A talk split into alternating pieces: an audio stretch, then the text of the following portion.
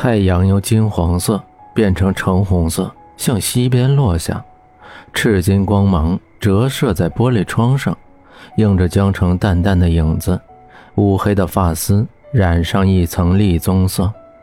他已经在窗边坐了一下午，眼神恍惚地看着窗外的秋叶。以前再苦，他也会坚强地活下去，因为他相信简凡总有一天会回来。可现在呢？自己每天在简凡身边，可他却再也不想要自己了。楼下草坪上，佣人在修剪着草坪，时而从眼前晃过。他以前是最爱和老人在一起的，喜欢看他们的笑容。现在他们很害怕自己，自己稍微靠近他们，他们就立马离开，连掩饰也没有。江城进厨房的时候，阿姨正在里面忙着。见他进来，也只是切土豆片的动作稍微顿了一下，垂着眸子，没有任何表情，继续手里的动作。最近胃口一直不太好，尤其是闻到油腻的味道就想吐。阿姨在炖汤，江城在厨房里找到一个不常用的电饭煲，煮了点小米粥。安静的室内，只听见切土豆片的声音和电磁炉发出的声音。江城洗澡出来的时候，阿姨正在看电视，电视上播放的是简氏最新消息，是一个好消息，是蒋雅欣的帮忙才好转的吗？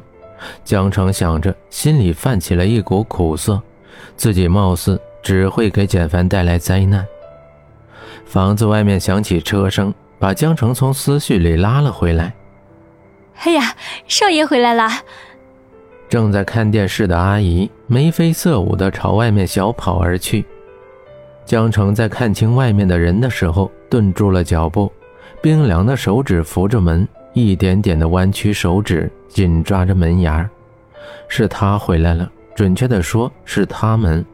蒋雅欣扶着喝醉的简凡，灯光下，他们看得那么相配。简凡靠在蒋雅欣的颈窝，阿姨高兴地和他说着什么。蒋雅欣一脸的幸福，像是注意到一道目光一直盯着自己。蒋雅欣惊讶地看着江城，很快脸上又带着笑意，眼神明媚地看着江城，眼神里带着挑衅。不知道他们说了什么，阿姨转身看了一眼江城，眼神里带着厌恶和嫌弃。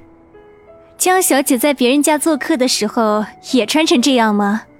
阿姨讽刺地说。江城低头，视线正好看到自己的衣服，是保守的粉色睡衣，不袒胸不露背，也不透明。他实在不明白阿姨为什么会不高兴。我下次注意。江城小声地说。江城多么希望这个时候简凡会出来替他说点什么，可等来的是一阵沉默。阿姨，你先去给简凡煮点醒酒汤吧。他胃不好，还帮我挡酒，我担心他胃病复发。蒋雅欣温柔地说：“弹吹可破的肌肤在灯光下，像是涂了一层保湿蜜一般，湿润有光泽。”好的，雅欣小姐。哼，阿姨狠狠地剜了一眼江城，小跑着朝厨房而去。简凡脚步不稳地朝一边倒去，江城下意识地去扶他。蒋雅欣正好伸手去扶简凡，两个人的动作僵硬在那儿，一人抓着简凡的一只胳膊，像是在等待简凡的选择。被两个人抓着很难受，眉宇皱成一个川字的简凡甩开江城的手，朝着蒋雅欣的怀里靠去，像是慵懒的猫一样，在蒋雅欣的颈窝蹭了蹭，薄唇轻触蒋雅欣的颈部。简凡，你真的不要我了？酒后吐真言，喝醉的人对自己的感情才是毫无掩饰的。江城打了个趔趄，保持着被简凡甩开的动作，心像是被刀割一般。你不要介意，他喝醉了，不知道自己在做什么。蒋雅欣嗫嚅着说：“没关系，要道歉也是我道歉，是我打扰你们了，对不起。”江城笑着说。眼角的泪珠闪着淡淡光泽，倔强的挂在那儿，不肯掉下来。江城，我做好了和你争夺简凡的决定，我恨不得杀了你。为什么你不生气？简凡这么对你，你一点都不伤心的吗？他爱你爱的这么狼狈，你怎么可以不心痛？呃，江城。简凡一语了一句，声音低沉沙哑。蒋雅欣的手僵硬在他的面前。江城，别走！简凡抓着蒋雅欣的手，很害怕失去的样子。蒋雅欣试了试，却无法抽出自己的手。他抓的是那样的紧，痛得蒋雅欣眉头紧皱。可蒋雅欣的心里却是更加的痛。江城抱着身体靠在柱子边，坐在亭子里面，出神地看着天空上的圆月。夜风吹起，发丝飘动，在空中划过无数个小弧度。他因为冷，肩膀在微微发抖着，指甲泛着淡紫色。路灯把身影拉得很长。蒋雅欣深吸一口气，朝江城走去。等天亮了，我就离开简家。江城受惊的站起来，眼神闪避的说：“，你是在向我炫耀简凡有多爱你吗？”蒋雅欣冷笑道：“没有，谢谢你愿意让我再见简凡一面。我不会和你去抢什么的，幸福是抢不走的。我也相信他是因为爱你才娶你的。